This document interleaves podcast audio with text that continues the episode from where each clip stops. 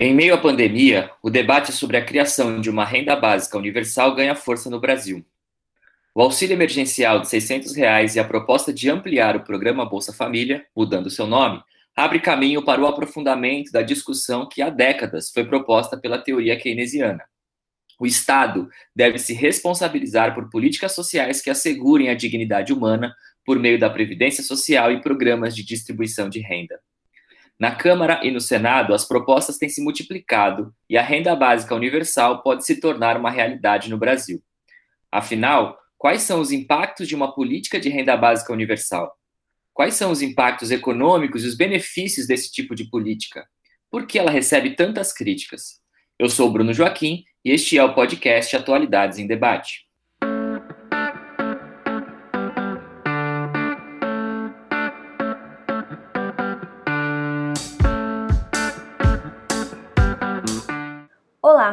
Eu sou Marcela Ferraciu e você está ouvindo o terceiro episódio da segunda temporada do Atualidades em Debate, um projeto do Colégio Jean Piaget. Como vocês sabem, estamos fazendo essa gravação remotamente, então pode ser que surja algum barulho de carro, moto, cachorro, enfim. Hoje, além de conversar com o professor Bruno Joaquim e com a jornalista Paula Freitas, vamos receber uma ex-aluna, Marcela Garcia Correa.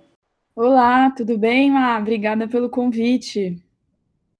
Ela é formada em Administração Pública pela FGV, graduando em História pela USP e mestrando em Administração Pública e Governo pela FGV. Atualmente trabalha com pesquisa no Núcleo de Estudos da Burocracia, da FGV. Trabalhou com pesquisa sobre o diagnóstico socioeconômico do desastre de Mariana e a política de cadastramento das famílias atingidas e o auxílio financeiro emergencial. Eu vou passar para o Bruno e a gente vai começar com as perguntas. Bom, vamos lá, vamos começar. Marcela, você é uma pesquisadora é, da área da administração pública e se dedica a estudar o programa Bolsa Família, laços sociais e autonomia das mulheres beneficiárias deste programa. É, eu queria que você falasse um pouquinho sobre a sua pesquisa. Pode ser? Oi, Bruno. É, pode ser, sim. Primeiro, gostaria de agradecer ao colégio, a Marcela, a você, Bruno, e a Paula, que me convidaram para fazer esse debate. Fico muito agradecida de poder voltar à escola, mesmo que virtualmente, para poder conversar um pouco sobre as minhas trajetórias e o que eu tenho feito. E essa pesquisa, né, sobre o Bolsa Família, os laços sociais e a autonomia das mulheres, ela é a, a minha pesquisa de dissertação de mestrado. E aí eu vou falar um pouco por que, que eu decidi estudar com esse recorte, né? Por que, que eu decidi estudar isso? E um dos primeiros motivos é que 94% das titulares são mulheres, né? O, o benefício foi criado em 2004, a partir de uma lei que unificou vários outros programas que já existiam no governo FHC, né? Então, o governo Lula, quando ele entra, ele tinha um discurso já de combate à fome, de combate à pobreza, e aí, em 2004, essa lei é instituída, e o programa é, passa a vigorar. É, e num dos parágrafos, num dos artigos dessa lei, está lá que a preferência pelo título deve ser da mulher. Então, o que isso significa? Que a mulher é a responsável por retirar o cartão, por fazer os cadastros, por acompanhar, né, pelo assistência social acompanhar essa, a, o desenvolvimento dessa família durante os anos. Então, por isso, esse é um dos primeiros motivos, assim, que eu, que eu fui querer estudar isso. O segundo é que, bom, a média do benefício é 180 reais por família, esse é o dado atualizado antes do início da pandemia. E a elegibilidade do programa é famílias que ganham menos de 89 reais ou até 178 reais. E o que, que são esses dois valores, né? Esses dois valores são o que a gente chama de linha da, da pobreza e da extrema pobreza. É, e isso, assim, a gente vive num, num país como o Brasil, que apesar de muitos avanços nos últimos anos e que inclusive o Bolsa Família está ligado com eles, ainda tem uma quantidade muito grande de pessoas vivendo abaixo desses valores, né? Desses valores para sobreviver. Então, acho que essa primeira inquietação foi um motivo do, do porquê que eu fui estudar esse, esse foco, né, das mulheres do Bolsa Família. E também porque é, quando as políticas de transferência de renda começaram a ser formuladas lá em 1990, o Banco Mundial e a ONU, eles tinham um, um, recorte claro de dizer que as mulheres deveriam ser focalizadas. Por quê? Porque elas gastavam melhor o dinheiro. Então, isso é uma ideia que o debate feminista depois se debruça muito sobre esse estado de bem-estar social que foca na mulher como a sua receptora final. Isso pode gerar vários problemas, como pode gerar várias coisas positivas, né? É, quando a gente olha para as políticas de transferência de renda, então a gente, a gente pode dizer que tem impactos de três ordens. O primeiro seria o impacto macro, onde a gente olha para a redução da pobreza, aumento do consumo, aumento dos gastos do governo, que acho que daqui a pouco a gente pode falar um pouco mais sobre isso quando falar da renda básica.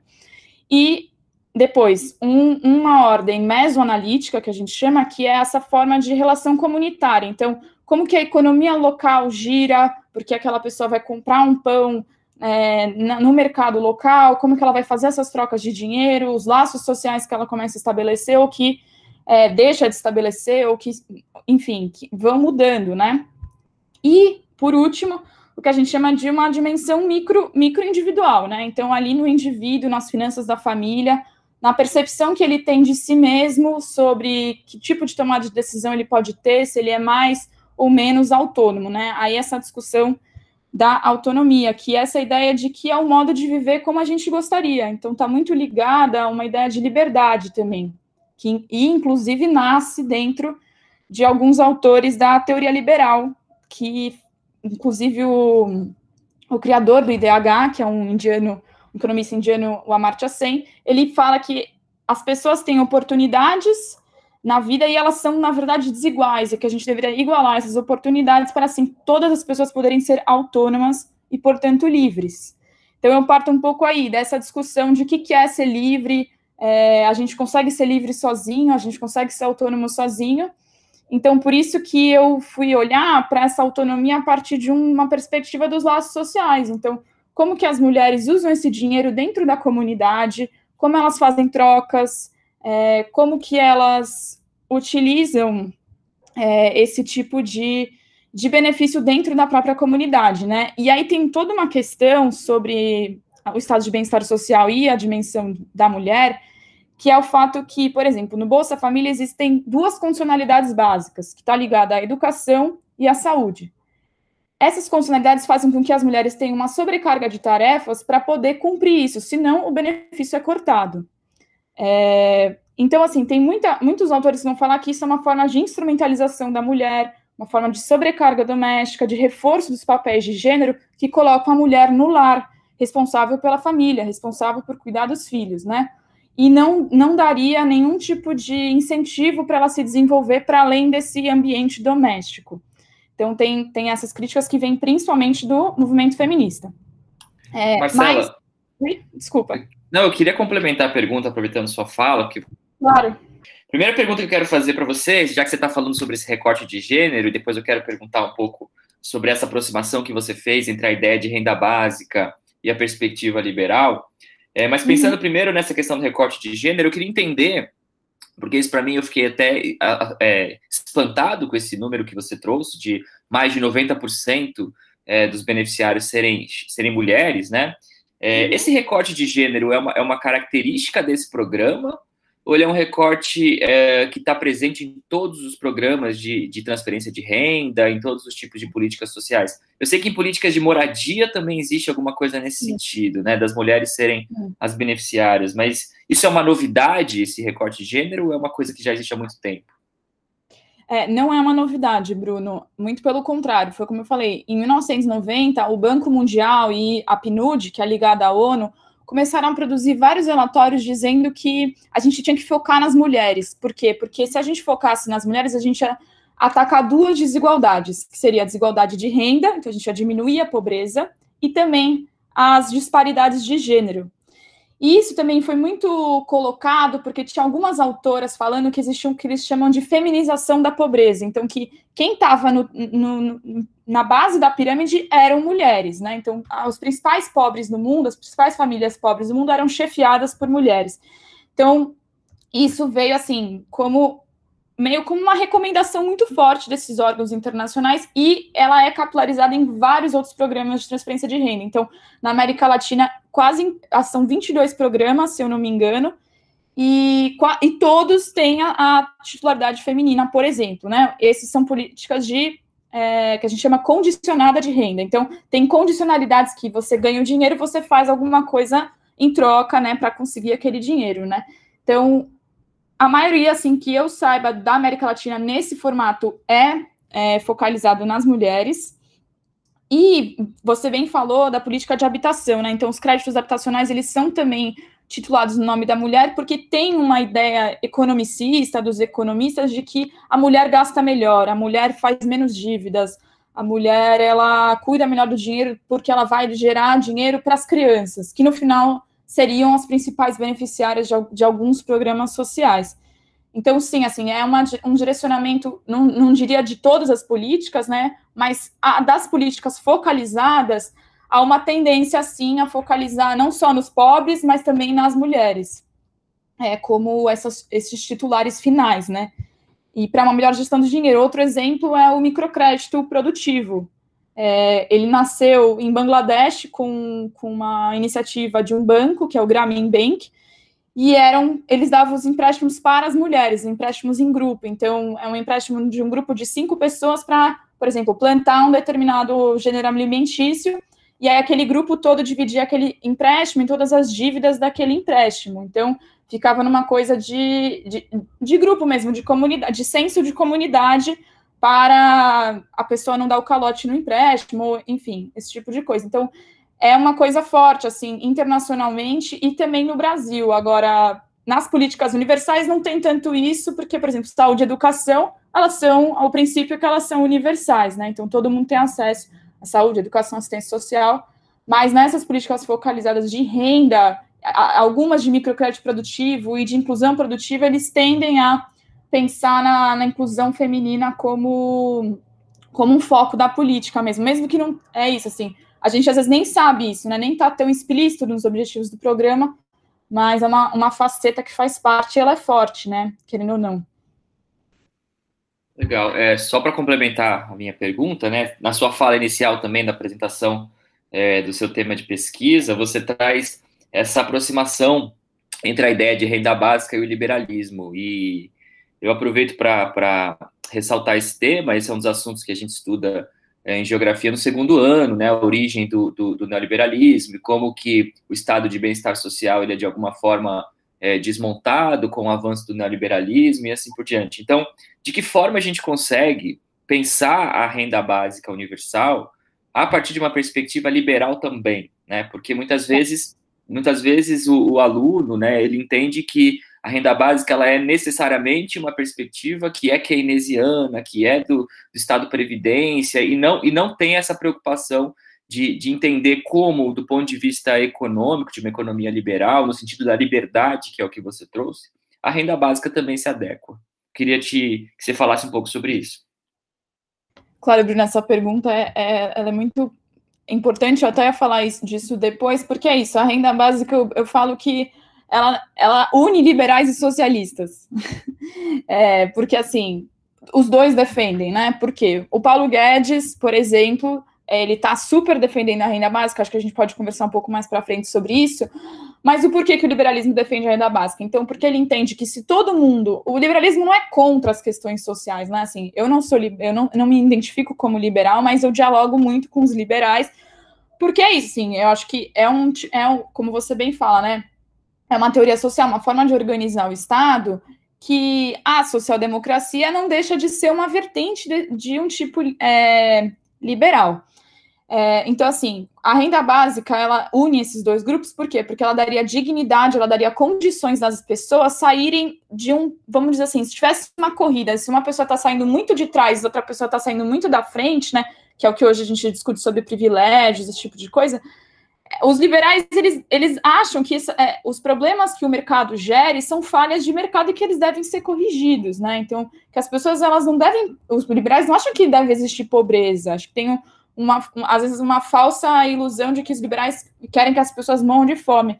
Não é bem assim, eles não querem que as pessoas morram de fome, não querem que tenha pobreza, mas os gastos sociais que vão ser é, levados para a área da assistência social vão ser levados apenas em relação a essa essa renda, como se a vida fosse só feita de renda.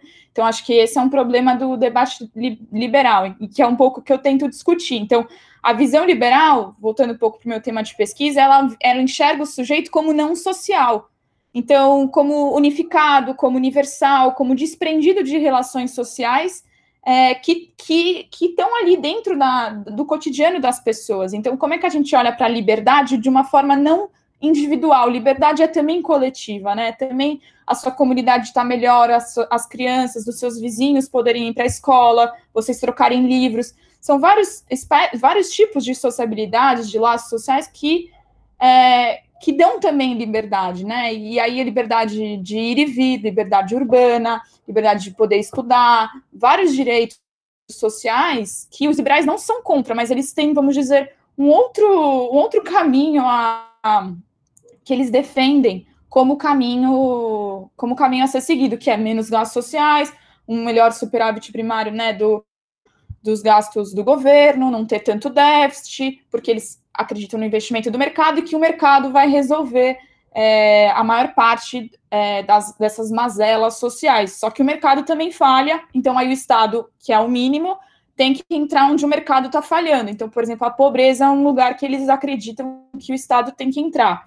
Então, o Guedes defendendo a renda básica é muito nesse pressuposto de que se todo mundo tiver, por exemplo, 300 reais, é, menos, assim, tem muitas críticas falando disso, da professora Laura Carvalho, por exemplo, da USP, que então, se a gente der 300 reais para todo mundo, o resto da proteção social a gente pode instituir um, um teto de gastos.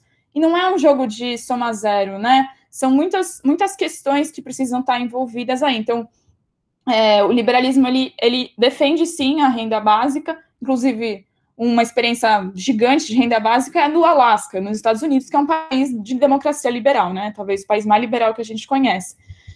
Então, então assim, é uma coisa que une os dois grupos, vamos dizer assim, só que o lugar dos gastos sociais talvez é, é o que é o que gera essa tensão e além das ideologias, né? Mas o que eu, o que eu tento fazer na minha dissertação é um pouco conversar um pouco com esses com os liberais, né? De que sim, você receber dinheiro talvez te faça tomar decisões sobre a forma como você quer viver a sua vida, mas a sua vida é colocada num contexto social, relacional, histórico, que não, né, que assim, não é só o dinheiro, não é só essa liberdade individual que resolve, existem outros tipos de, de formas de sociabilidade de vida, então, e que o Estado também tem que olhar para isso, né, essa é um pouco a minha defesa.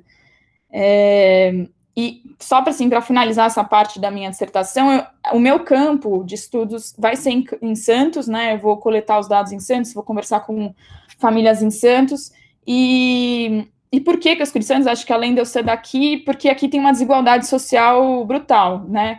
A gente tem que as famílias mais ricas re recebem um rendimento per capita de 4 mil reais, o que é bem alto, enquanto as famílias mais pobres de 300 reais, né? Então, e isso é muito marcado também no território. Então, os territórios mais próximos da, da praia e os territórios mais próximos do centro e dos morros.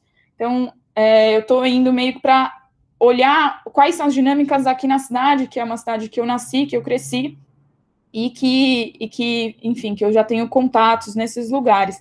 E vocês terem uma noção também, em Santos existem 8 mil famílias beneficiárias do Bolsa atualmente, e o benefício é de 250 reais aqui na cidade. E aí esse benefício ele varia porque existem vários tipos de benefício dentro do benefício base, né? Então existe um benefício base de 89 reais e você vai ganhando adicionais se você tem uma criança, se você tem um adolescente, você vai ganhando esses adicionais até chegar num, num montante, mas não passa muito de 400, 450 reais, assim, é é o teto do benefício.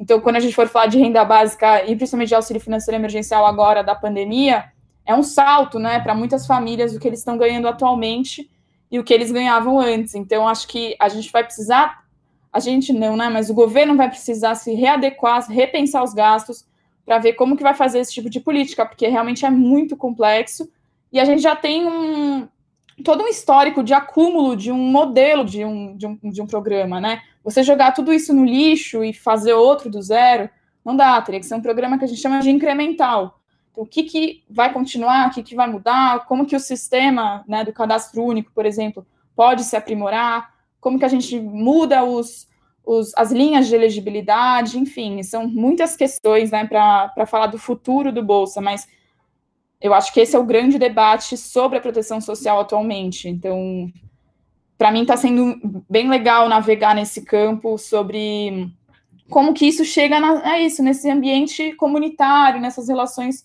das pessoas com o benefício, das pessoas com os outros beneficiários ou com as suas famílias. Então, é por aí mais ou menos que eu me interesso.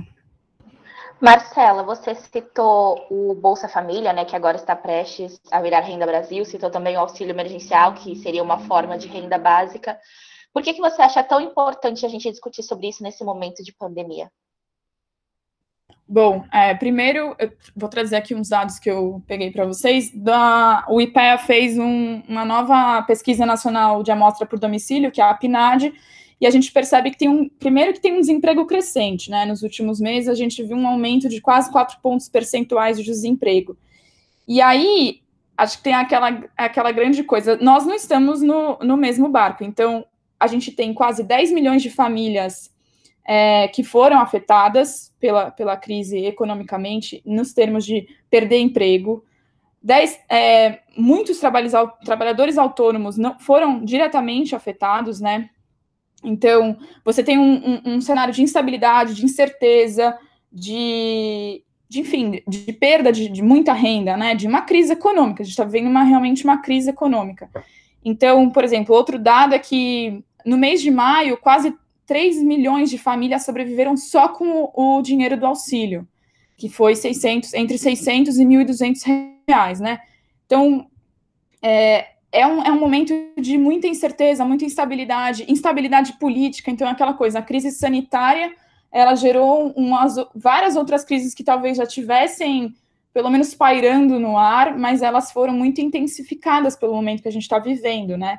Então, a crise que a gente vive, ou as crises que vivemos, ela não, não está, não é igual para todos, nós não estamos no mesmo barco, a gente enxerga uma vulnerabilização dos vulneráveis, então quem é mais vulnerável está sendo, está sentindo muito mais essa crise do que a classe média, né? Então, eu, eu acho que assim, discutir isso agora é, é imprescindível, até porque é, não, é uma, não é um debate novo, é um debate antigo, antigo, assim. O Eduardo Suplicy, ele faz esse debate há anos no Senado, anos, e sempre, e, e até ele chegou a criar uma lei, e aí o Lula, na época, é, votou a favor do Bolsa Família, eles criaram o Bolsa Família, mas o Eduardo Suplicy sempre defendeu essa renda universal, né? Então, que todos os brasileiros, independente da classe social, receberiam bolsa, receberiam um benefício. É, o que aí eu já tenho algumas discordâncias sobre isso, até pela questão orçamentária e tudo mais. É, então, assim, o futuro do Bolsa, ele vai ele está ligado à uma unificação de outros programas sociais, como uma parte do seguro-desemprego, uma parte do abono salarial, e aí você consegue, que nem o, o Ricardo Paes de Barros fala, que você consegue talvez transferir cerca de 100 a 120 bilhões para uma população que é a população que é a base da pirâmide do Brasil, que é a população mais vulnerável. É, o Ricardo Paz de Barros, que é esse economista que, inclusive, criou o Bolsa Família, ele acredita que a gente, se a gente desenhar bem esse programa, a gente consegue zerar a pobreza no Brasil. É, então, quando você unifica esse programa, você gera com que o trabalhador também seja incluído, não só quem, porque quem recebe Bolsa Família não pode ter carteira assinada, né? Então, quando você inclui essa classe de trabalhadores informais que fazem um bico ou outro, ou que às vezes têm carteira assinada e depois perdem, né? Essas, essas volatilidades que a, que a situação de pobreza coloca para as pessoas, é, você inclui essas pessoas para dentro e você deixa um patamar de renda básica para a pessoa conseguir comprar as compras do mês, né? Conseguir sobreviver. Então, essa, essa tentativa de unificação não é nova, no sentido que o Bolsa nasce de uma unificação, né? Em 1990 existiam três programas, que era o Auxílio Gás, o Bolsa Escola e o Cartão Alimentação.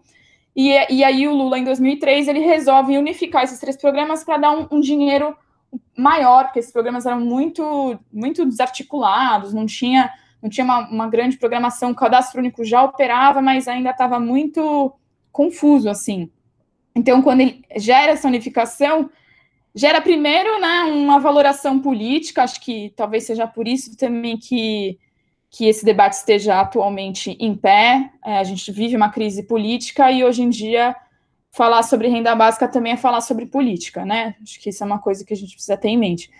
E segundo, que é isso, a proteção social, como eu falei, ela não é feita só desse tipo de política. Então, é, gerar todo, gerar com que os gastos vão só para esse tipo de política pode ocasionar um, um, desbalançamento aí em outros tipos de programas que estão ligados aos, aos centros de, de referência da, da assistência social, a própria, os próprios outros programas da assistência social, da saúde, enfim.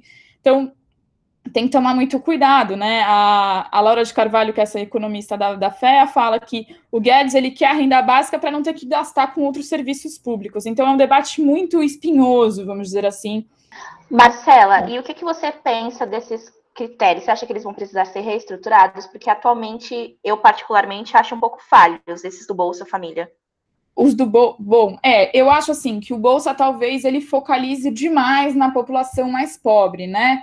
Eu acho que os critérios vão precisar ser reorganizados, então talvez incluir os trabalhadores autônomos, incluir uma faixa de renda um pouco mais. É, porque assim é isso. O que, que diferencia uma pessoa que recebe R$ reais de uma pessoa que recebe 90? E aí a pessoa de 90 está fora, né?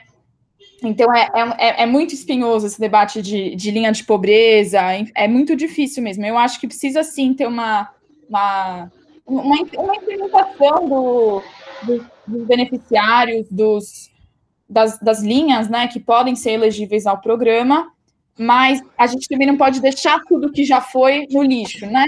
Então, a gente tem que olhar para o cadastro único, que é um sistema muito bem feito, que opera muito bem, apesar de alguns erros de exclusão e de inclusão. Olhar para como os municípios operam, porque o Bolsa Família hoje ele opera assim, a, a federação ela passa o dinheiro mas quem organiza, quem acompanha as condicionalidades, quem, enfim, quem faz o acompanhamento das famílias é o município. Então, é, essa relação entre o município e a federação, a gente voltar para o governo local, que é quem realmente implementa as políticas, né? Então, olhar para isso, como que a gente pode fortalecer os municípios mais pobres, como a gente fortalece a assistência social, acho que tem, tem muita coisa é, nesse sentido, né? E no momento atual, o que acontece é que você, você que recebia o Bolsa Família, você podia trocar pelo auxílio, se fosse mais vantajoso. Mas é óbvio que era, né? Um auxílio de 600 reais versus um Bolsa Família de, de uma média de 188 reais, a maioria da população realmente trocou é, esse, esse. E aí o que a gente vê, é, é, é interessante ver os dados, a gente vê uma queda na pobreza de quase 15 pontos percentuais no, nos últimos meses. Aí você olha e fala, nossa, o Brasil está ficando menos pobre, o Brasil está ficando menos desigual. Então, agora no momento de crise, né? Mas e o pós-crise, né? Porque se a gente não repensar o Bolsa Família, repensar a renda básica, a gente pode chegar a um, um quarto da população em situação de pobreza.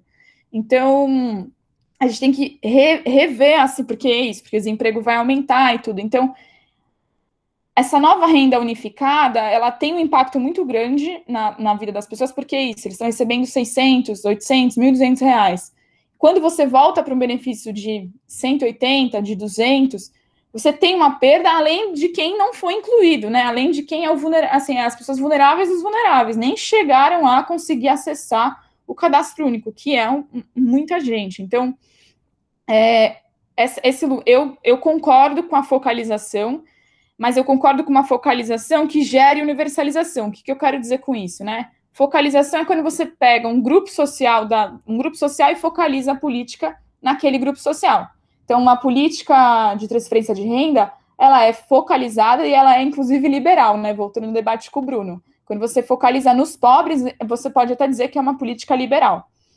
Quando ela é universal, toda a população pode se beneficiar dessa política. Então, ela tem mais um princípio de social-democracia, de universalismo, um pouco mais ligada a, a um estado de bem-estar social. E é, é engraçado que a, é tão complexo que as duas coexistem no mesmo modelo de Estado, né? Não é preto no branco, né? Tem sempre um pouco dos dois aí na. A gente tem o SUS, mas a gente tem o Bolsa Família. Gente, então, é, a gente tem os dois. Então, eu acredito na focalização, eu acho que a gente precisa continuar focalizando, mas a focalização que gera universalização. O que, que, eu, que, que eu quero dizer com isso? Com as condicionalidades. Então, quando uma mulher que recebe Bolsa Família é obrigada a dar vacina no filho, é obrigada que ele tenha atendimento na escola de 80%, é obrigada que é, faça o pré-natal nas gestantes, enfim, várias funcionalidades de saúde e educação, você gera um atendimento escolar e um atendimento no SUS e um acompanhamento de saúde que leva as pessoas para esses serviços públicos que às vezes elas nem iam. Então, eu, eu acho que assim, a gente não pode criar uma, recriar uma renda, enfim, criar um novo programa que não é, que jogue isso fora, que é uma conquista, na minha opinião, é, por mais que tenha divergências sobre isso, mas na minha opinião é uma conquista você gerar mais acesso à educação, você gerar mais acesso à saúde. Então a gente tem que ver como que essas funcionalidades vão operar. Então vai ser uma adaptação, vai ser uma melhora, né? Como que como que isso vai acontecer é, é realmente muito difícil, assim. E, por exemplo, um dos principais problemas, acho que talvez seja isso que você se referiu, é o problema de quem está recebendo, né? Quase 4 milhões das famílias mais ricas do Brasil estão recebendo o atual auxílio. Então, acho que aí a gente já tem um erro de focalização horrível, né? Sim, as pessoas mais do 10% mais rico do Brasil, elas estão recebendo 600 reais, enquanto tem uma população é, em estado de fome, de pobreza. Outro, outro dado do Data Favela fala que 65% de moradores de favela solicitaram o auxílio, mas apenas 39% recebeu. Então, de novo, teve um problema aí nesse critério da renda, mas foi muito rápido, precisava ser rápido, né? Precisava ser emergencial. Mas mesmo assim, é, a gente precisa muito pensar para que esse dinheiro, é isso, não vá para o 10% mais rico da população. Não é para essas pessoas que essa renda deve chegar. Isso, na minha opinião. Tem gente, por exemplo, que nem o Eduardo Suplicy, que acredita que todo brasileiro deveria ter 50 reais por mês, e isso independente da classe social. É, eu já acho que a gente talvez não tenha os gastos, não tenha liberdade orçamentária para fazer isso, e talvez também nem seja efetivo para diminuir as desigualdades, né? Se é isso que a gente está pleiteando com esse tipo de política no final. É, acho que é isso. Não sei se eu respondi sua pergunta. Respondeu sim, porque minha dúvida era justamente essa, porque às vezes eu vejo pessoas na mesma condição financeira e uma consegue e outras não. Por isso que eu vejo como talvez falho em algumas situações. É muito difícil isso, né? De assim, quem pode, quem não pode. É, eu acho que essa é o grande, a grande perversidade, o mais perverso desse tipo de programa é isso: quem pode e quem não pode. Porque o que, que distancia uma família que ganha 178 reais uma família que ganha 200. Não é tanta distância, né? É muito parecida a condição social. Então, eu acho que esse é um grande problema. E aí, é, por isso que eu falo assim, o Bolsa Família, difícil falar isso, mas ele é uma política liberal. ele é liberal, ele é, ele é focalizado na camada mais pobre, mais pobre, mais pobre mesmo, assim. Tem outras experiências, por exemplo, na, na própria França, que já já está ligado, por exemplo, ao trabalhador. Então, os trabalhadores recebem esse benefício, como é o seguro-desemprego, como é o bônus salarial, como são outros, outros benefícios sociais que são ligados ao trabalho, né?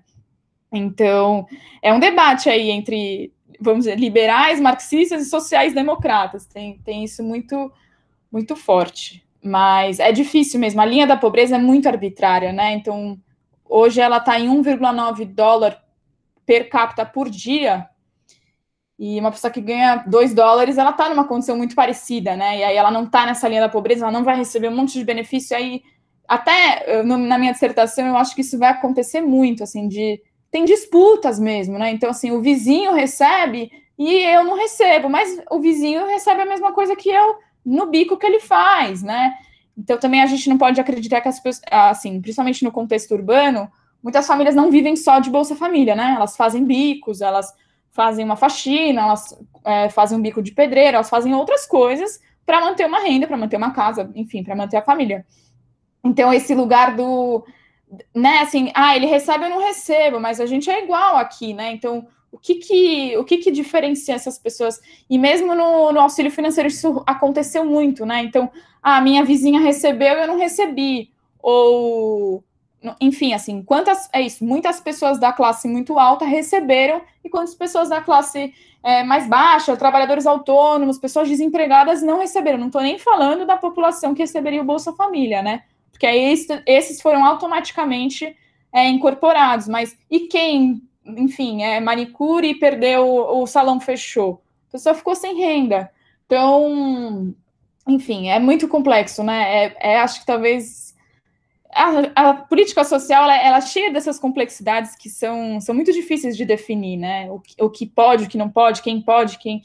E isso é uma disputa que eu acredito que ela tem que ser sempre debatida, sempre ter dados sobre isso. A gente precisa ter um banco de dados, né? Quem é, é quais são, qual o perfil, onde mora, assim, fazer um georreferenciamento. Eu, eu acho, eu acredito assim que usar os dados a favor da política, né? Para que a gente entenda o perfil das famílias veja se consegue aumentar, porque também tem esse negócio que é um negócio no Brasil que é muito uma disputa muito grande, que é o orçamento público, né? É, inclusive hoje está sendo votada a lei do Fundeb, né?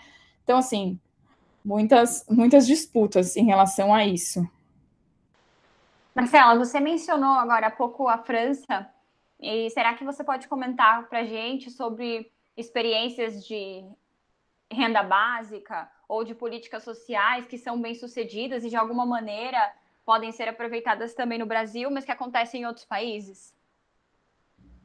Posso sim, Má. É, bom, é, como eu falei, os liberais e socialistas, eles têm um casamento comum aí em relação a esse tipo de política, principalmente as mais universais, né? É, eu até diria, arriscaria dizer que os liberais eles são mais a favor das políticas é, condicionadas e focalizadas, e talvez os socialistas seriam, não diria nem socialistas, né? Porque acho que seria até utópico dizer isso hoje em dia. Mas uma galera um pouco mais à esquerda seria um pouco mais a favor é, de uma renda básica universal.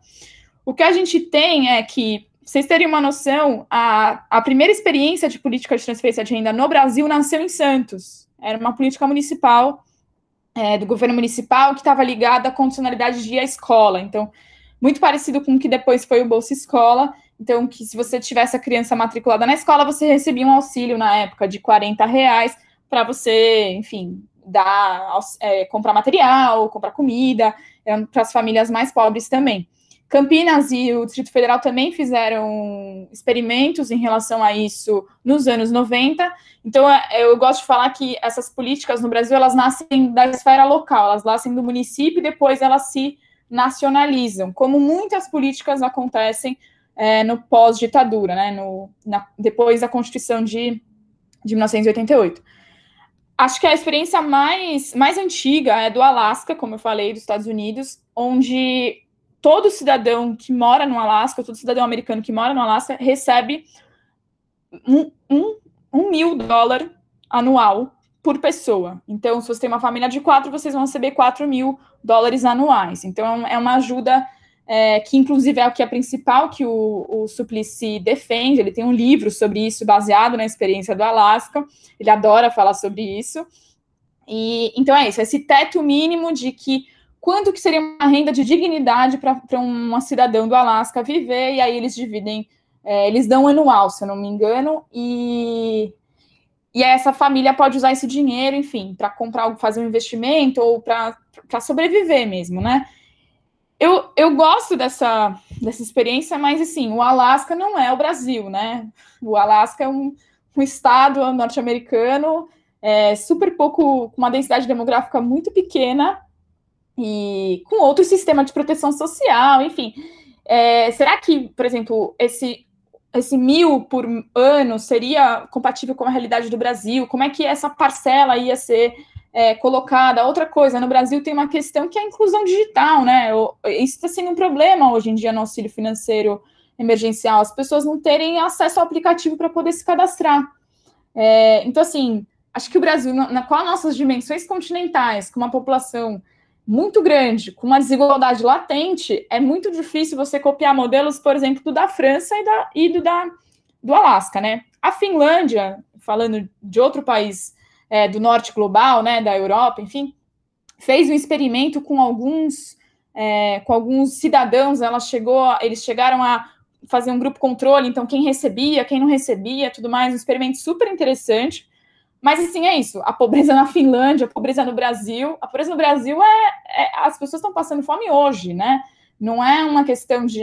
É, tem muita gente passando fome, tem muita gente é, nessa abaixo dessas linhas de pobreza. Então, eu acredito assim que essas, essas iniciativas são legais, são interessantes, mas de novo, bate no orçamento bate nas dimensões desses países, é, até em questões políticas, de novo, né? Esse debate ele é, ele é além de econômico, além de técnico, ele, ele é político.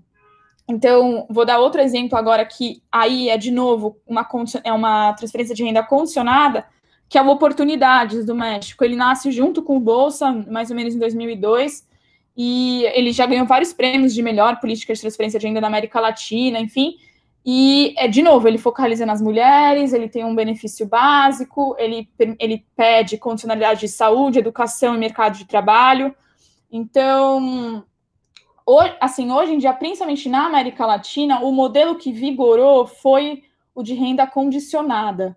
É, e até por, pelo que eu falei, assim, porque veio importado esse modelo, ele veio do FMI, ele veio do Banco Mundial, ele veio da PNUD, ele veio como, olha, América Latina, vocês têm, já tem déficit público, vocês já têm problema com orçamento, como é que vocês vão reduzir a pobreza de vocês? Ó, aqui tem um modelo, tem cartilhas falando sobre esse modelo, então é, o que veio, por isso que eu falo que é liberal, né? O teu professor depois pode falar isso com os alunos dele de geografia, porque é mesmo, né? Ela, ele vem como um modelo para a América Latina e depois é replicado em vários países da África, vários países da Ásia, e, e é o que tem operado mais no sul global, né? Nos, nos países que antes a gente chamava de terceiro mundo. Então, eu, eu assim, eu, eu sou, eu, claro, eu sou super a favor de uma renda não sei se eu diria universal, acho que eu seria a favor de uma renda básica, talvez não universal. E aí, como eu falei, hoje em dia no Brasil, como é que as, os acadêmicos, como é que eles estão discutindo isso, né? Então, a gente tem uma, um pessoal da USP que fala, olha, chegou a hora do Brasil finalmente adotar o programa de renda básica universal.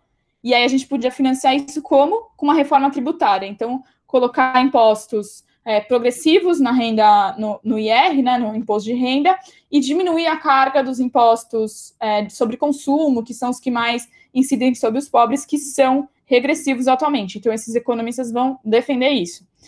Tem outro, outros economistas, que são do INSPER, que vão falar que a gente precisa continuar focalizando é, e pagar para quem realmente precisa. Então, que é o País de Barros, que foi quem criou o Bolsa Família, né? e o Nerso Menezes. Então, eles vão falar que a gente precisa focalizar, expandir sim a nossa focalização, então aumentar essa faixa de renda, mas continuar focalizando para chegar nos mais pobres. E aí tem um outro pessoal que é do IPEA, que a renda, que que a renda universal deve ser para as crianças, então todo cidadão, todo cidadão brasileiro, cidadã brasileira criança, deveria receber um X dinheiro, então, por exemplo, 50 reais, e aí tem um complemento de benefício variável para os mais pobres. Então, se eu tenho um filho hoje, eu poderia receber esse benefício, mas como eu não sou, não estou na faixa de renda da pobreza, eu não recebo complemento, e aí só quem está nessa faixa de renda recebe. Assim, são, são muitos modelos em disputa, né? Então, eu acho que assim, as, as experiências internacionais elas podem nos ajudar, é, mas a gente também tem que sempre que olhar para o nosso contexto.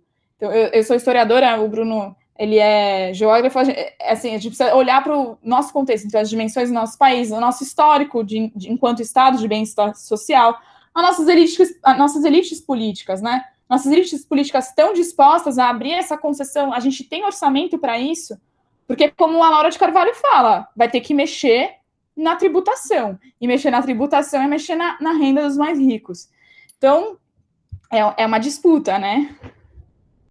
Marcela, aproveitando que você está falando sobre essa é, percepção é, dos mais ricos e esse questionamento que se faz é, sobre a necessidade de uma reforma tributária que seja uh, uh, promotora de uma distribuição de renda, de uma transferência efetiva de renda, eu queria que você falasse um pouquinho sobre a percepção que as pessoas têm sobre programas como esse, né? Sobre programas como Bolsa Família, programas de, de, transferência de renda, que muitas vezes entendam, entendem como uma filantropia do Estado, ou como um assistencialismo, né? E não conseguem, têm dificuldade de compreender é, esse tipo de programa como uma política social é, e comprometida com o desenvolvimento humano e com o desenvolvimento econômico do país.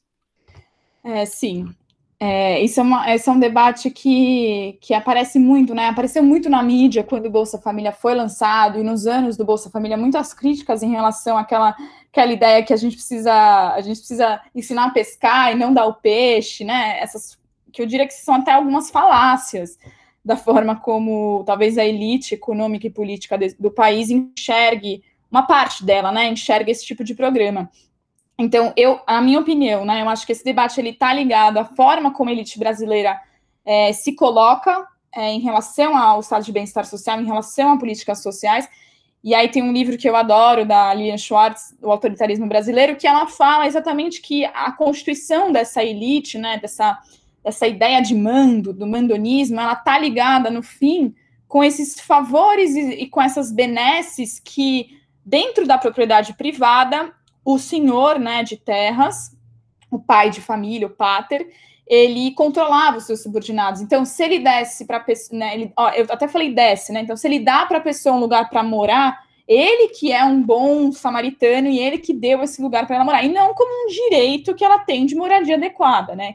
Então, tem esse, essa confusão no Brasil, é, na minha opinião, sobre essa formação do, da lógica do privado sobre o público. E isso está nas relações da classe média da elite brasileira. A classe média, inclusive, aprendeu com a elite brasileira como, que, como se opera. Então, vou dar um exemplo. Você, uma família tem um, um é, a PEC das domésticas, né? Uma família, ela que é empregada, ela tem uma empregada doméstica, ela quer que, é, enfim, ela vai dar determinado negócio, ela dá um determinado dinheiro, ela dá determinado regalia, determinado presente. Mas quando tem que assinar a carteira doméstica da empregada, quando tem que é, ter os direitos trabalhistas corretos, pagar 13 terceiro, aí a elite não quer. Porque aí é essa ideia de que não é que eu é, foge do controle dela de que de dar ou não, dar ou receber, né, esses favores. Então eu, eu, eu vejo muito nessa linha. É, as políticas sociais do Brasil também elas se consolidam de forma um pouco contraditória, como, como muitas coisas no Brasil, as políticas sociais elas vão se consolidar de forma contraditória. Então elas se consolidam, na verdade, lá com Vargas, com as leis trabalhistas no meio do Estado Novo, que é um Estado autoritário, né? Então, e aí essa ideia de que cidadão é quem é trabalhador, o resto é vagabundo. Então, se você trabalha, você você tem dire direito, né? Você teria um direito a, enfim, a viver a determinada moradia adequada, etc. Se você é vagabundo, você está tá mamando nas setas do governo, você está recebendo um benefício. Então, tem um pouco essa ideia, acho que, de, de, confusão entre uma filantropia e não como uma, uma, forma de organização do Estado mesmo, como você bem falou, né? Uma forma de você gerar gasto público, uma forma de você gerar economia, a gente vai falar isso daqui a pouco, mas de você gerar você gerar consumo, você gerar economia local, você aumentar o PIB por um efeito multiplicador. Então, enfim, tem várias dimensões que são ignoradas quando esse debate vem para esse lugar da, da filantropia, né? Então, a partir da Constituição de 88, a gente tem uma universalização das políticas, uma, uma capilaridade das políticas sociais, é, elas vão para os municípios, elas se descentralizam, que esses municípios passam a ter mais responsabilidade, é, mas então, essa ideia volta que a gente expande, então, o nosso, o nosso nossa gama de direitos sociais, mas ao mesmo tempo não vamos mexer né, nos impostos, não vamos mexer. É, não é nem que não vamos mexer nos impostos, vamos mexer nos impostos sobre as grandes fortunas. O IR acaba num determinado teto, né? Muita gente não declara. Então, de novo, assim, volta para um debate de, de direitos e favores, concessões e benefícios, né? O privado e o público como, como se a pessoa que não, não consegue é, não consegue se alimentar, não consegue ter uma moradia digna, é, fosse culpa dela. E aí eu acho que essa é uma grande falácia, inclusive, do liberalismo, né? De que coloca no indivíduo uma determinada culpa, uma determinada condição é, sobre por que ele está naquela naquele patamar de vida. Então, isso é bem, é bem complicado, né? Esse discurso da meritocracia, né? Entre aspas, que é super falacioso, super falso, né? De que a gente sairia do mesmo lugar da corrida, sendo que a gente não sai, né? Então, uma pessoa com escolaridade, com. É, enfim, com, com, uma estrutura familiar, com escolaridade, com moradia, com água, com saneamento, com luz, são várias coisas, né? Inclusive o Bolsa Família, ele não, ele, ele nasce em 2004, mas em 2011 a gente tem a criação do Programa Brasil Sem Miséria, que é uma compilação de várias políticas, auxílio, é, auxílio gás, luz para todos, cisterna, cara, que é lá no semiárido brasileiro. Eles fizeram vários, um milhão de cisternas, fizeram várias cisternas para captar água. Então, como que uma pessoa vai, entre aspas, de novo, vencer na vida se ela não tem condições mínimas, né? Mínimas de, de poder estudar, de poder ser um cidadão digno, e aí de, de novo volta a autonomia, que é um pouco, um pouco da minha dissertação. Então, acho que a, a elite, estou generalizando a elite brasileira aqui, mas uma parte da elite brasileira que acaba saindo um pouco na mídia, algumas conversas aí que a gente ouve de pé de orelha, é, acredita que a gente precisa ensinar a pescar. Claro, a gente precisa disso, né? A gente precisa de uma capacitação é, produtiva, precisa de uma inclusão produtiva efetiva, sim, precisamos. Mas é, quais são as necessidades básicas que não estão sendo atendidas, né? E, e, como se isso fosse só da força, vontade, da força de vontade do indivíduo, ou só se vier como um favor é, do patrão, né? Então, se vier como favor do patrão, aí tudo bem. Mas se vier do Estado, ah, não, aí o Estado está gastando muito com política social. É, de novo, muito contraditório isso, né? Mas acho que, como eu, de novo, como eu falei, tem uma falsa ilusão que o Bolsa Família é uma política super socialista, sei lá. Não é, nem sei se existe isso, mas assim, é uma política liberal. É uma política liberal é, num, num, governo que estava tentando constituir o estado de bem-estar social, e aí tem outras políticas que são mais nessa, como o SUS, como a educação, que são mais nessa tonada. Então, assim, é, é, é, um pouco falacioso demais esse debate de filantropia, né? E acho que tem até um lugar, tem até aquele documentário, Quanto Vale ou é por Quilo, super bom, que, que discorre muito sobre isso, assim, sobre que é, quando você faz filantropia, né, quando a pessoa de classe média, classe alta faz filantropia, ela está ela tá alimentando um pouco do ego dela, né, de, de, de colocar esse dinheiro para alguém, e aí fica muito pessoal, fica muito eu te dei o dinheiro, eu te, te, te ajudei, né, e não o Estado enquanto um direito.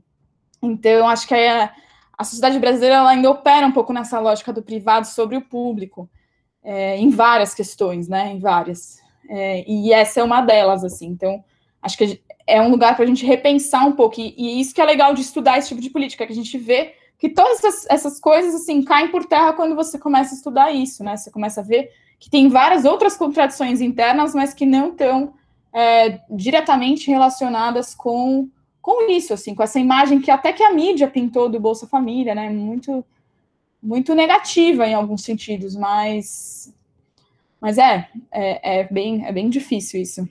E infelizmente, né, Marcelo, o Brasil ainda é um país muito desigual e as pessoas às vezes não têm o mínimo para sobreviver. E falando um pouco disso, além de combater a pobreza, a miséria, é, por que, que, a renda básica pode também movimentar a economia? Como que vai ser feito isso? Bom, é, vou pegar emprestado alguns argumentos aí de economistas que estudam macroeconomia, né?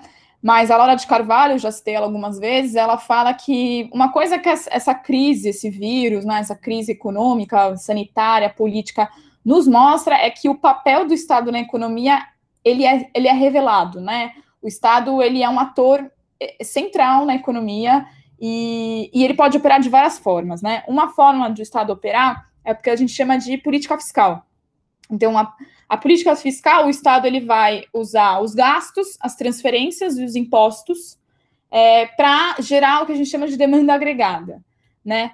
E esse gasto social ele está ligado com, primeiro, injetar dinheiro na economia por meio do consumo. Então, quando você injeta, como eu falei do Ricardo Paes de Baus, né? Ele estava falando de injetar quase 100 bi com uma nova renda básica. 100 bi na economia nas mãos dos mais pobres que ascendem via consumo, né? Então você já tem um ganho aí. E que o Lula apostou muito nisso. Acho que isso é importante falar. O Lula apostou muito nisso quando ele criou o Bolsa. Foi uma, foi uma aposta do governo de você aumentar. Isso acaba aumentando o déficit público, né? Porque você está gastando mais, então você aumenta o déficit público. É, e, e, aí, e aí o que se espera é que você insira as pessoas via consumo, né?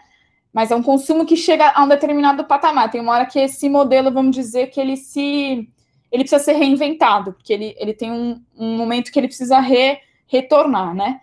É, além disso, né, você pode dinamizar a economia local, então, como eu falei, então, é um efeito de segunda ordem esse. Então, você pode ter a, sei lá, o, a padaria do seu Zé, e aí você passa a comprar com dinheiro de uma renda básica na padaria do seu Zé. Seu Zé, ele não é uma pessoa que recebe Bolsa Família, mas ele tem uma renda ali média, mas ele começa a receber mais. Aí, enfim, ele pode fazer uma reforma na calçada. São várias dinâmicas da, da economia local que podem acontecer, então acho que isso é um, é um ponto importante. Outra coisa, assim, é, existe uma no Brasil existe uma coisa que se chama correspondentes bancários. Então, em lugares muito distantes que não podem ter, não têm acesso a banco, né?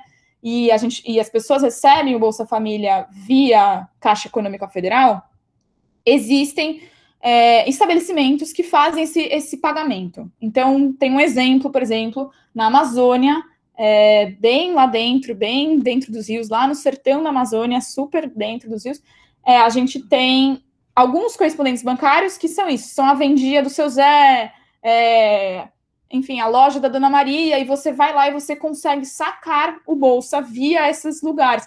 Então, você para de, por exemplo, ter que ir para Manaus comprar no supermercado dia. Você começa a comprar no seu Zé. E isso já é isso, já gera outras formas de, de, de comunidade, de, de renda, de desenvolvimento local, que a gente chama. Então, também tem essa perspectiva. E tem outra perspectiva que fala que existem efeitos multiplicadores no PIB. Então, você pode gerar, inclusive, uma, um aumento do PIB, né, que também são decorrentes dessas, dessas dinâmicas de, de consumo e de serviços é, via, via uma política de transferência de renda. Então, no final, você está injetando dinheiro na economia, né? Você está injetando dinheiro na economia via os mais pobres. Então, é, é, um, é um modelo, um modelo keynesiano, como bem o Bruno colocou no início desse episódio, é, de, de geração de, de, de dinheiro né, na economia. Mas também é liberal se você focaliza muito. Então, de novo, tem, tem, muita, tem vantagens, né?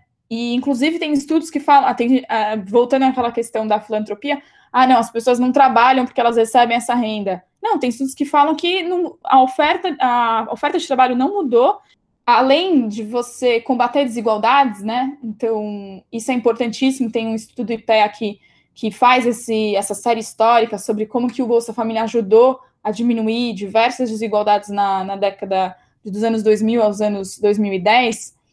É, você também é, gera gera renda na economia. Só que, de novo, tem uma hora que o modelo ele chega num patamar que ele ou precisa ser reinventado no sentido de aumentar a elegibilidade, repensar as formas de, de condicionalidade, que acho que talvez com a crise esse momento chegou, né? Esse momento de ah, a gente vai aumentar a elegibilidade, porque a renda que estava dando para o Bolsa Família não estava mais gerando efeitos positivos no consumo.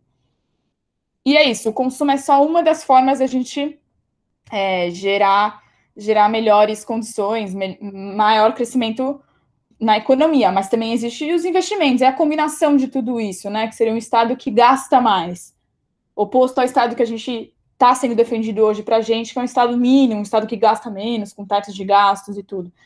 Então, por isso que eu falo do risco, sempre o risco político, ou, enfim, o atrito político de pensar uma renda básica num contexto neoliberal, super neoliberal, né? Não é nem, não é nem pouco, é bem neoliberal, porque aí fica, talvez fique uma justificativa de eu vou tirar dinheiro desse lugar, né, que não está fixado no meu orçamento, porque também tem isso no Brasil, o orçamento do Brasil ele é muito pouco é, pouco male, maleável, assim, já tem as, os gastos que tem que ser, e é muito difícil você criar coisas novas, mudar coisas, então, você gerar mais, mais renda para renda, gerar mais gastos, desculpa, para renda básica, que seja um Bolsa Família, é, é complicado. E outra coisa, né, sobre questões políticas, que quebrar o nome do Bolsa Família, é, que, que é atrelado ao Lula, né, é uma coisa é uma coisa que, que o governo atual ele pensa assim a gente não pode ser ingênuo de achar que não que isso não é uma disputa política ela é sim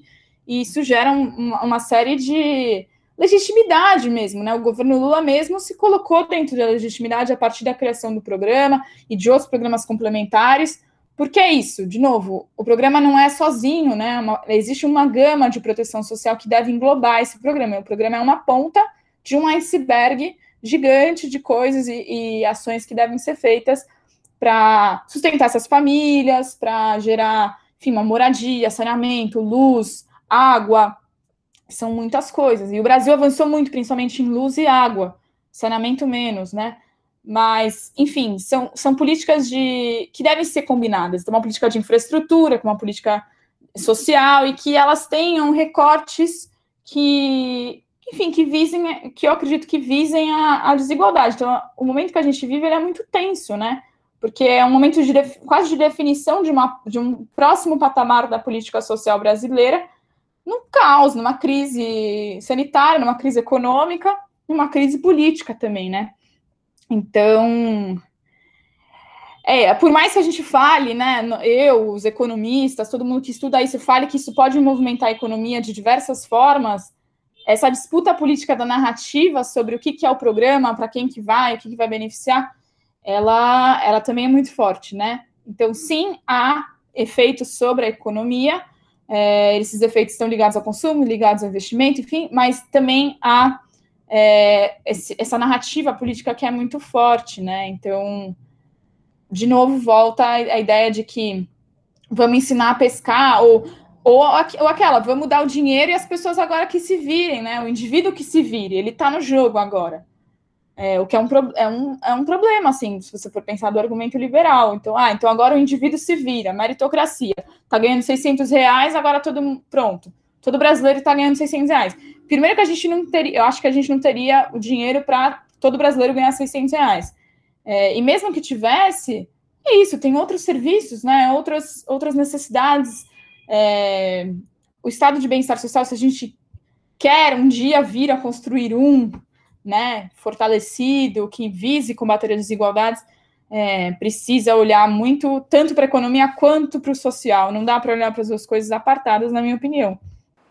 E para finalizar, Marcela, eu queria retomar uma discussão. A gente até falou rapidamente sobre isso no início. Como aparece o recorte de gênero e raça na discussão sobre a renda básica? Bom, é, antes de tudo, eu vou dar um passo atrás e dizer mais uma vez que falar de renda mínima, falar de política de transferência de renda é falar sobre pobreza. E falar sobre pobreza é entender que a pobreza ela não é um fenômeno ou uma realidade ou uma vivência unidimensional, né? E o que eu quero dizer com isso? Ela não é condicionada apenas pela privação da renda. Então, não é, não é apenas a privação da renda que determina se uma pessoa é pobre ou não.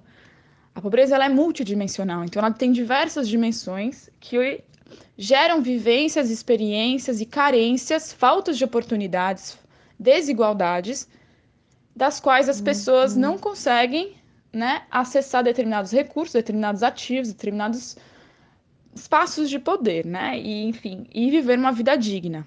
Então, falar de pobreza no Brasil é falar também sobre raça e gênero. Por quê?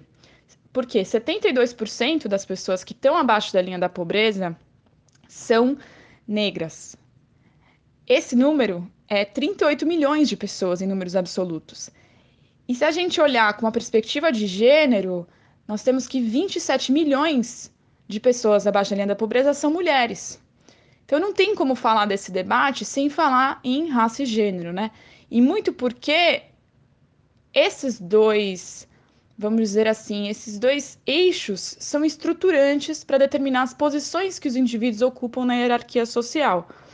E essas posições determinam os acessos a determinados recursos, ativos, símbolos, capitais, é, cultura, enfim, são várias formas de acesso, políticas públicas, né, serviços, é, e são determinados por, por essas oportunidades que esses tipos de estrutura, que são raça, gênero, vou dizer classe, é, se, se interseccionam, né? Isso, é, isso é, é a teoria do feminismo interseccional, da, que nasce nos Estados Unidos com Angela Davis, a Kimberly Crenshaw, mas aqui no Brasil tem grandes autoras como a Sueli Carneiro, a Jamila Ribeiro, entre outras, que falam sobre esse assunto há muito tempo, né? Então, precis, precisamos ter esse olhar interseccional para os problemas da sociedade brasileira.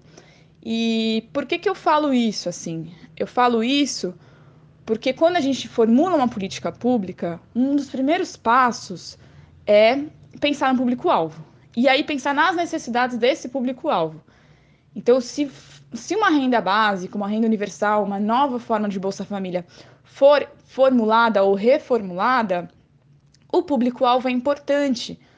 Por quê? Porque uma mulher negra, mãe de família, ela, hoje em dia, por exemplo, ela talvez esteja recebendo R$ 1.200 do auxílio emergencial, que é mais do que o vizinho dela que é casado e tudo, e tem mais e tem outras fontes de renda, né? Então, uma mãe solteira tem muito menos fonte de renda, ainda mais se ela tem filhos, se ela não tem uma creche que ela possa deixar as crianças, se ela não consegue, enfim, acessar o mercado de trabalho por inúmeros motivos, que são essas essas portas que fecham, que se abrem a partir, né, dessas posições na hierarquia e na estrutura social. São dinâmicas muito complexas, mas só para a gente ter um pouquinho desse debate, assim, tecer um pouco essa visão de que isso é indissociável, né, da, da perspectiva de pensar uma política pública de assistência social, de proteção social, que vise é, transferir, transferir dinheiro direto para as pessoas. É, isso é importantíssimo. Mais uma vez, pensar na estrutura da proteção social é ir além de uma renda básica, mas é, quando formulá-la também, pensar quem são esses grupos, quem são as pessoas que compõem esses grupos, que realidade elas vivem. Isso é muito importante. Então, raça e gênero entram diretamente nesse, nesse debate. Agora, não querendo abusar de você, porque você já nos ajudou muito a solucionarmos dúvidas, eu queria puxar o bloco de dicas culturais e saber quais suas dicas para que os alunos e os ouvintes possam pesquisar um pouco mais sobre o assunto de renda básica. Tá bom. É, então, tem um livro maravilhoso que se chama Vozes do Bolsa Família. Ele é, ele é um livro lindo, são dois pesquisadores da Unicamp que eles, eles vão para vários municípios do Brasil, no interior do Brasil, no Nordeste, inclusive, e fazem diversas conversas com beneficiários. É um livro bem legal para se conectar, um livro fácil, não é super acadêmico, assim, ele é bem legal. Tem um outro documentário que chama Vivendo com 2 dólares por dia. É um grupo de americanos que resolve ir para Guatemala, se não me engano, e eles resolvem vi tentar viver com 2 dólares por dia e eles gravam isso. É um grupo de jornalistas, tudo. E é bem interessante ver a interação deles com as famílias. É, o quanto eles emagrecem, todas essas privações que às vezes a classe média, né, a elite, ela tem dificuldade, talvez, de visualizar e de se colocar no lugar, esse lugar de empatia mesmo. Tem um outro filme em inglês que chama Eu, Daniel Blake. Ele não é sobre renda básica, mas ele toca nesse assunto porque é um senhor de idade que tem um problema, ele acaba tendo um problema cardíaco, não consegue mais trabalhar e ele fica numa briga burocrática com o Estado para conseguir o seguro-desemprego. E aí, talvez, se ele tivesse uma renda básica, né, essa briga seria bem menor. Hoje, inclusive, no Brasil existe, acho que é até legal falar isso, existe o BPC, que é o, o benefício de prestação continuada, que todo idoso no Brasil, ele tem o direito a ganhar um salário mínimo. Então, a gente já tem algum modelo aí de uma renda básica para alguns setores da sociedade, né, que seriam os idosos. Então, eu acho isso interessante.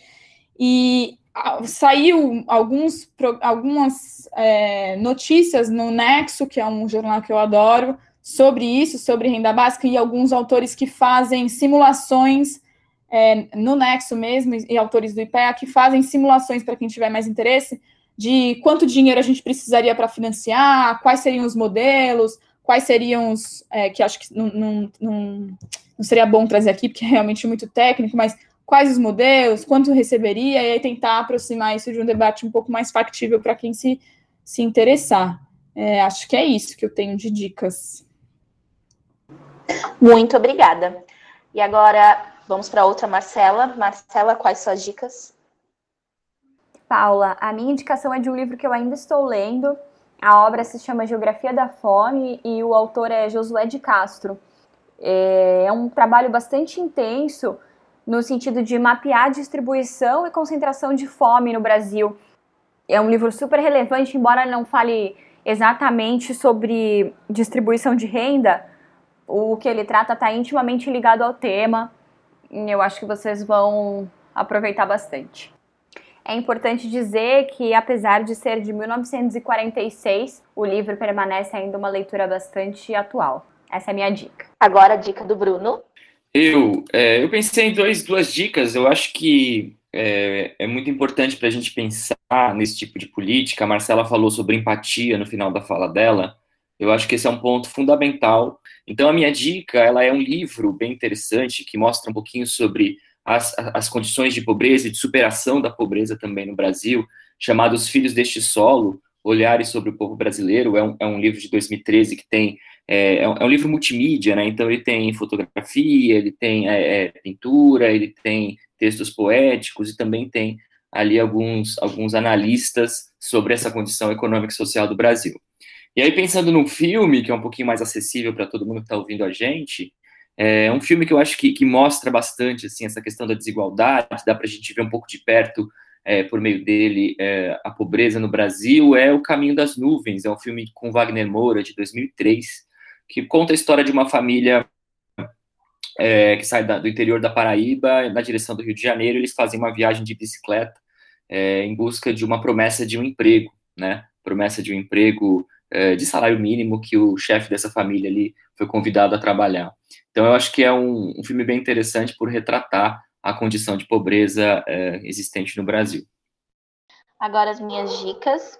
É, a minha dica, na verdade, é uma dica só, é sobre um texto que saiu na Folha de São Paulo, até recente, saiu no comecinho de maio, e o nome do texto é Debate sobre Renda Básica Deixa de Ser Utopia. É um texto da Fernanda Mena, eu achei muito bom, porque explica desde o princípio o que é renda básica, explica até o projeto de renda básica do Suplicy detalhadamente, e aí vai esmiuçando e puxando umas vertentes e explicando o contexto atual, eu gostei muito e acho que vale para quem é leigo no assunto, para quem está começando a pesquisar sobre, é bem interessante. A Marcela vai colocar o link aqui para vocês, caso vocês queiram ler. E agora vamos para os agradecimentos. Muito obrigada, Marcela, por ter topado participar dessas atualidades com a gente. Sua presença foi de grande valia, foi muito legal ouvir você falando. E acredito que para os alunos também vai ser muito legal, né? Porque você é uma ex-aluna. Agradecer também o Bruninho, a nossa Marcela apresentadora, foi muito legal. É, obrigada, Paula. Eu que agradeço de poder ter participado. Espero que não tenha ficado muito, muito difícil assim, mas é porque realmente é um debate muito complexo, né? Ele é um debate que fala sobre nosso modelo de Estado, nosso modelo de sociedade e para onde a gente vai no futuro também. Então, é bem complexo. Espero que tenha ficado tudo muito, assim, tenha conseguido entender o que eu quis dizer, né? Acho que as, as referências que vocês passaram aqui são ótimas mesmo para a gente sensibilizar do tema, né? Conversar sobre isso, porque não é uma resposta fácil, não é uma resposta pronta, né? É uma resposta construída a muitas mãos. Acho que eu acredito muito nisso. E queria agradecer mais uma vez vocês terem me convidado. Foi uma honra mesmo estar aqui de volta na escola virtual aqui do podcast. É, é muito bom estar perto do Jean Piaget, uma escola que me formou também, então eu agradeço muito, viu? Com certeza você vai fazer com que eles reflitam muito, Marcela. Então nós vamos encerrando por aqui. Espero que vocês gostem do nosso terceiro programa da segunda temporada e a gente se vê no próximo Atualidades. Tchau, tchau.